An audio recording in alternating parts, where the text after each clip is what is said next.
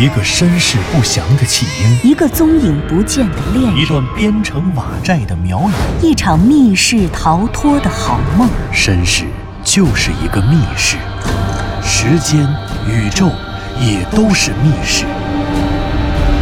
既然逃出去了，就别再回来，再回来。请听长篇小说《望山没有南风向》第一百二十一集。向南风、湘西谷主和佐和子在通往妙瑶塔地宫的平行甬道中艰难爬行。爬在整个队伍最前面的湘西谷主处境最为艰难，这条甬道实在过于狭小，他拖着一条摔断的右臂，很难保证爬行过程中不会移动患处。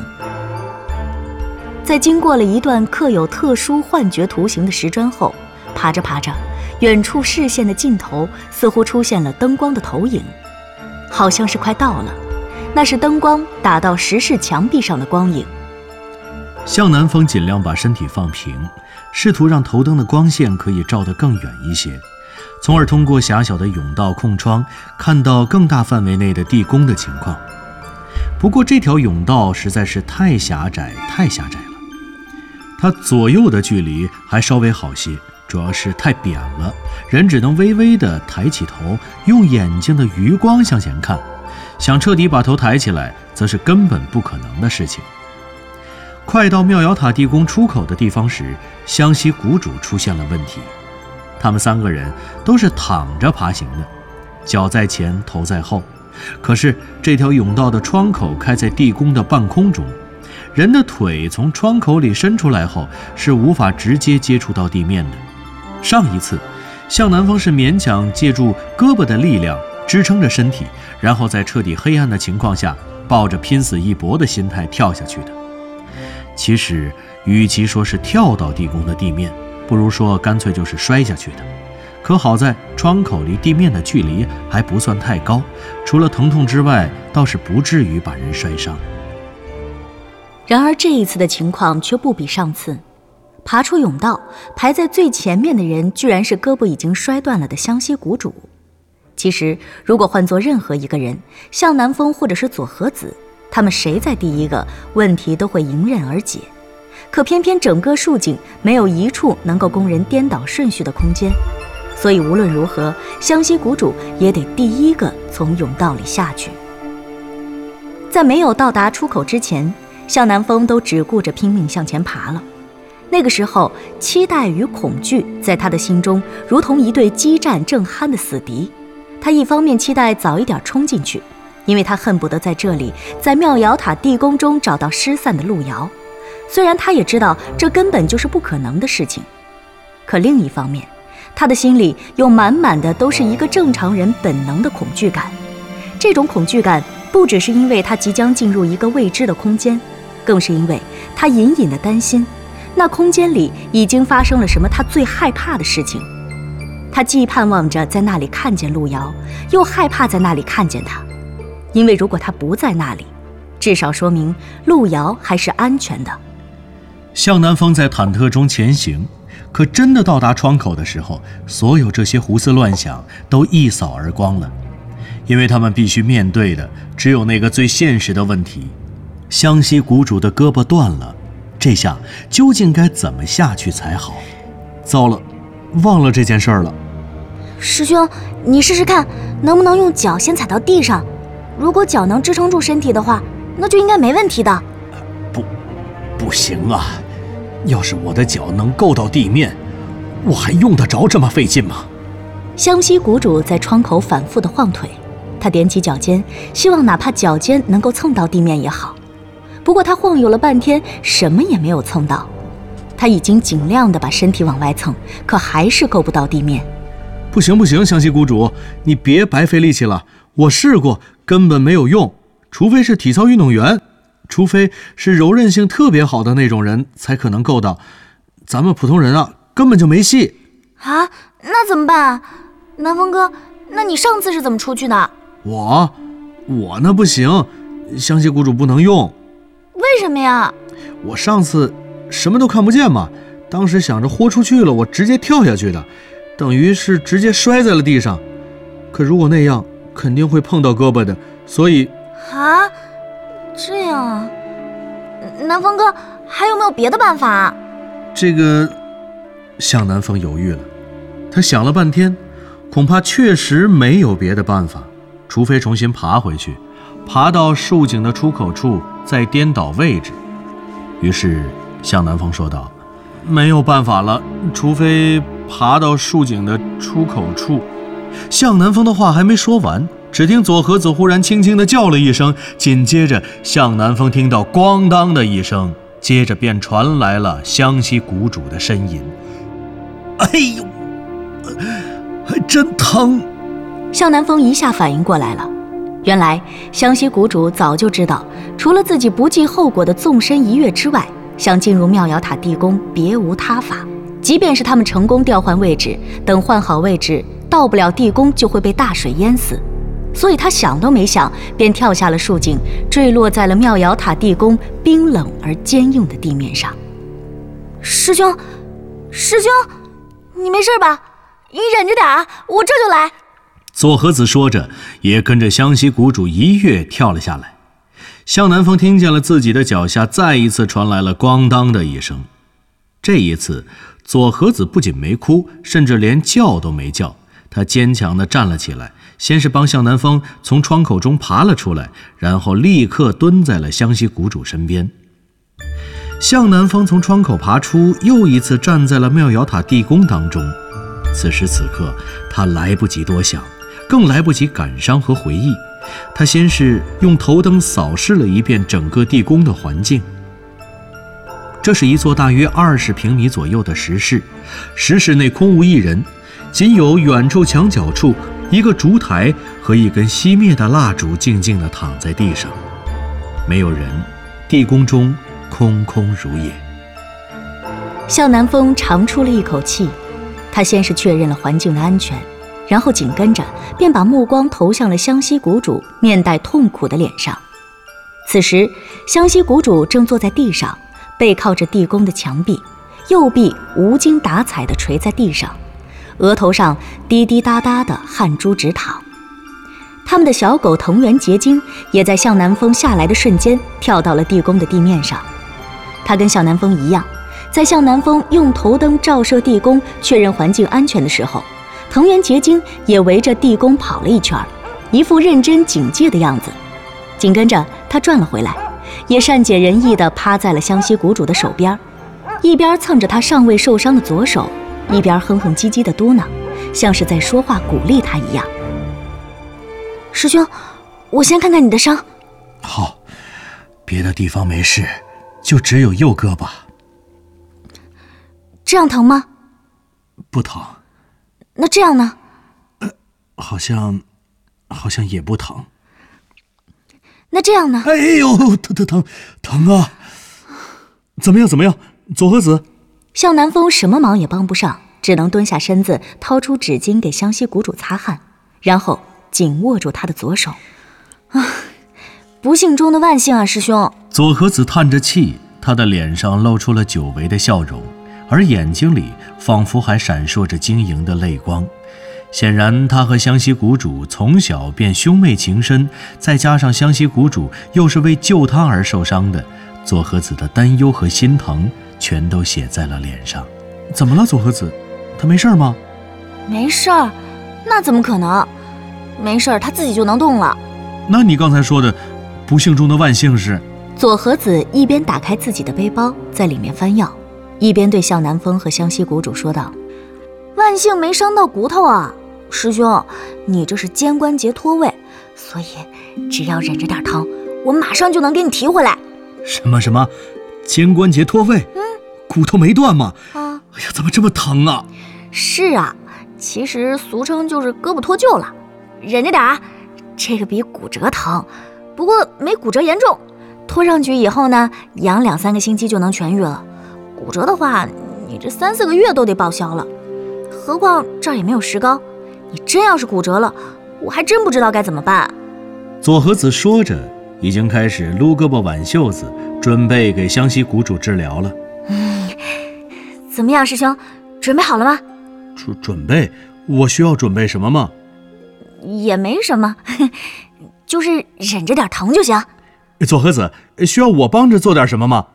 嗯，当然了，南风哥，你得帮我点忙，我一个人还真有点做不来。嗯，怎么帮？你告诉我。嗯，我给你讲一下原理啊。这个关节脱位也叫脱臼，实际上呢，就是构成关节的上下两个骨端失去了正常的位置，发生错位。这关节脱位之后，关节囊、韧带、关节软骨，还有周围的肌肉软组织都已经发生了损伤。所以你看，师兄的肩部已经肿胀的很厉害了，而且特别疼。所以等一会儿啊，咱们必须得准确的给他的肩关节复位。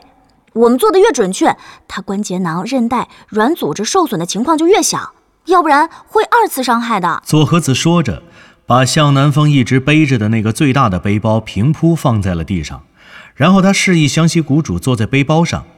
他先一点点的帮湘西谷主脱掉外衣，同时对向南风讲解治疗的流程。南风哥，按理说呢，这个治疗应该由三个人完成的，不过现在这儿只有我们两个人，所以只能辛苦一点了。我等一会儿呢，会抓住师兄的右手手腕，然后顺着这个方向往下牵引，然后换你抓住他的手腕，保持这个姿势和位置，不要动。好，好，好，就这样，别动。左和子一边说，他指导着向南风握住湘西谷主的手腕，然后自己蹲下来，用事先准备好的固定带把湘西谷主的胳膊固定好。如果不是这次湘西谷主的胳膊脱臼，向南风真是想不到，原来左和子的背包里装的满满的都是救命的宝贝。事实上，就在当天中午，向南风还劝左和子别带这么多药品，特别是类似这样的固定带。向南风一直说没用，没想到出发才几个小时，这些东西就派上了大用场。等左和子将湘西谷主的胳膊熟练地固定好之后，他伸出了双手，用两只手的手指顶在了湘西谷主右臂的腋下。师兄，后面会有点疼啊，要用手指在你脱臼的关节上面向上、向外一提，你得忍着点啊，真的挺疼的。不过就一下，然后就好了。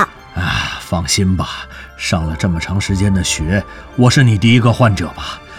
我跟你说啊，也就是我，就你这手艺啊，要是别人，早就逃走。哎呦！湘西谷主还在跟左和子斗贫，没想到就这一瞬间，左和子一用力，死寂的地宫当中，只听到湘西谷主的骨头发生了极端细微的咔吧一声。他脱臼的关节又成功的复位了，哎，哎，好了，哎，好了，能动了。别动，别动，别动，等我给你做一个肩位固定。这绷带啊，你得绑三个星期，不能摘下来，要不然以后容易习惯性脱臼。还有，你还得吃点消炎药，防止关节囊发炎。左和子说着，一边给湘西谷主绑绷带，一边用胳膊擦自己头上的汗。为了给湘西谷主治疗，左和子自己也紧张的出了一头的汗。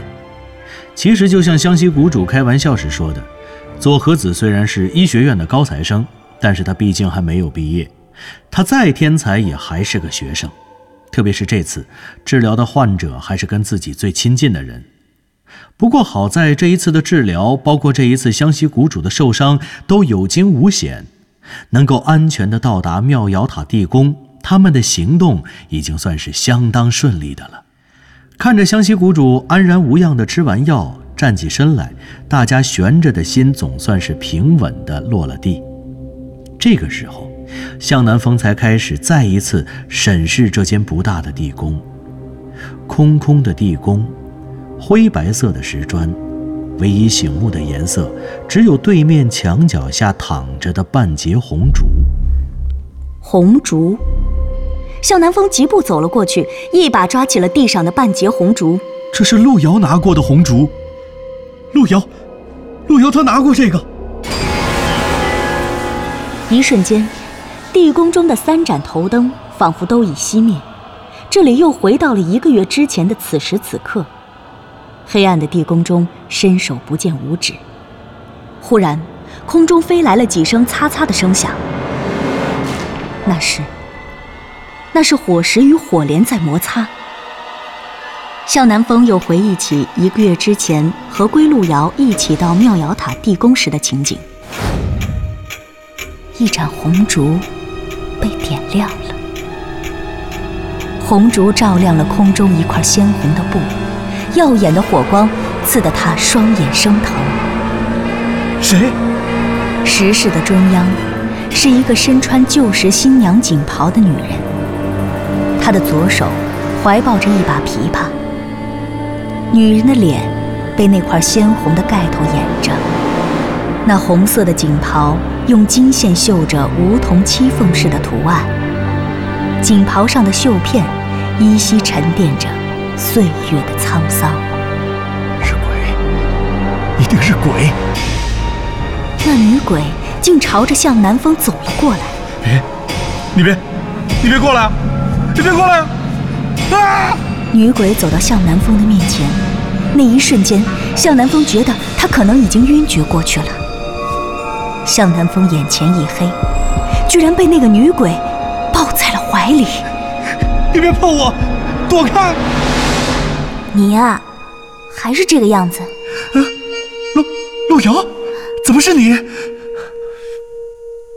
真的是陆瑶。向南风顾不上思考前因后果。巨大的恐惧瞬间得以释然，他兴奋地紧紧地抱住归路遥，使劲地晃。怎么就不能是我呀？你要把我晃散了！你怎么在这儿？你是怎么下来的？还有，哎，你怎么穿成这样？还抱着个琵琶，还盖着盖头？南风，你先别问了，快跟我走！什么？你在说什么？这究竟是怎么回事？哎呀，你别问了，来不及了，快！归路遥说着。向南风看到他右手的胳膊向前抬起，抓住了自己的手腕，然后就要拉着自己走。可就在这时，向南风却觉着自己的手腕非常硌得慌，好像路遥抓住自己的右手上带着什么很尖的东西。向南风下意识地低头，毛骨悚然的一幕闯入了双眼。抓住他的竟然不是一只手，而是零零白骨。是一只右手的手骨。那一瞬间，向南风听见盖头下面传来了一声惊呼，那声音分明是路遥在喊：“他来了！”与此同时，掩着面容的盖头被掀落，向南风拼尽全力地甩开了那只抓住自己手腕的手骨。路遥的花容巨变。鲜红的盖头还在空中飘荡，可盖头下的面孔竟变成了一只青面獠牙的狼犬，靛青色的鬃毛，血盆大口中长满锐利的獠牙，一双绿色的眼睛发出摄人心魄的嗜血魔光。向南风呼呼地喘着气，猛地从回忆中惊醒，他看着这半根红烛，红烛还是红烛。地宫也依旧是那个地宫，不过头灯的光线将这里照得明亮。哪里有什么无手鬼新娘？哪里有什么名？有什么黑暗中的惊魂与诀别？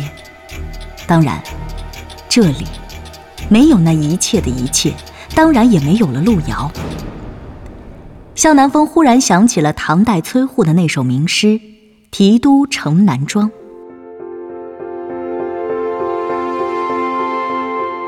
去年今日，此门中，人面桃花相映红。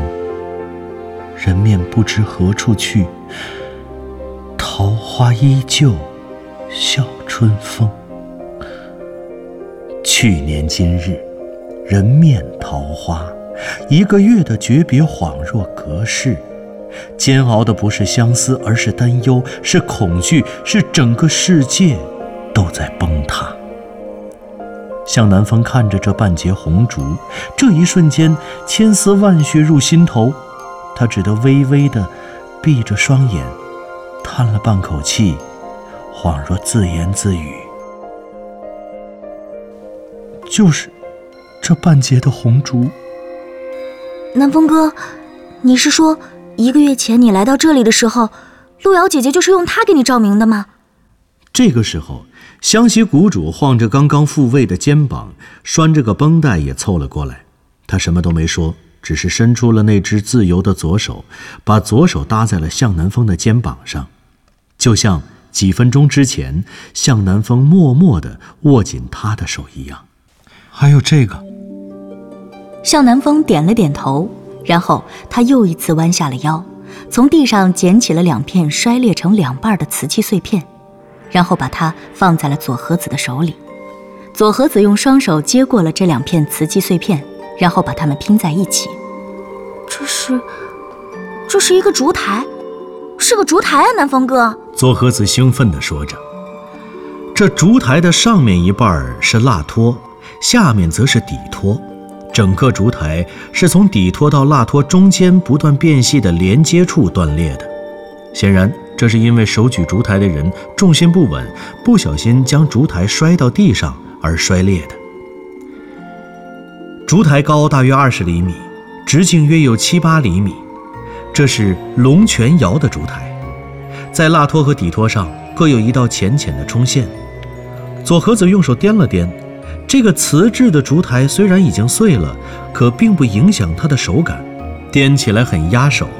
这说明烛台的胎质非常结实，做工颇为精良。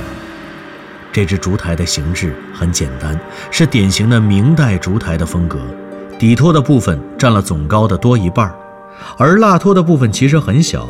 这样的设计显然能提高烛台的稳定性。类似的烛台，向南风曾经在博物馆和古玩市场中看见过，因为不是官窑，不是官器。所以它无论是在当时还是现代，都不算是什么名贵的器物。不过这种烛台多半都是两只为一对儿，成对出现的情况比较多见。特别是更多的时候，人们会将两只烛台放在供桌上，再配上两只花菇和一个香炉，组成一套由五件瓷器构成的制式礼器。这就是大户人家放在祠堂里用来供奉祖先的五供。显然，这件烛台和烛台上红烛的出现，与整个环境看起来有一些小小的意外。向南风想着当时的情景，路遥穿着一身新娘的嫁衣，用这个给自己照明。可是这种烛台多半都是放在供桌上的礼器，如果单独是为了照明的话，就算从古人的角度看，他用的也不该是烛台，而应该是灯啊。要么是个油灯，明代是有油灯的；要么是个灯笼，明代当然也是有灯笼的。再不然，也可以是一个火把。从人类会使用火的那天起，世界上就有了火把。可是这些东西，路遥都没有用，他怎么偏偏用了一只烛台呢？这单只的烛台，他又是从哪儿拿的呢？向南方环顾左右。这空空如也的地宫里什么都没有，没有供桌，没有五供，更不可能有另外一只烛台。向南风的心中有一丝隐隐的费解，当然，这些思考与费解远远没能压过他通过这只烛台所寄托的对路遥的思念和担忧。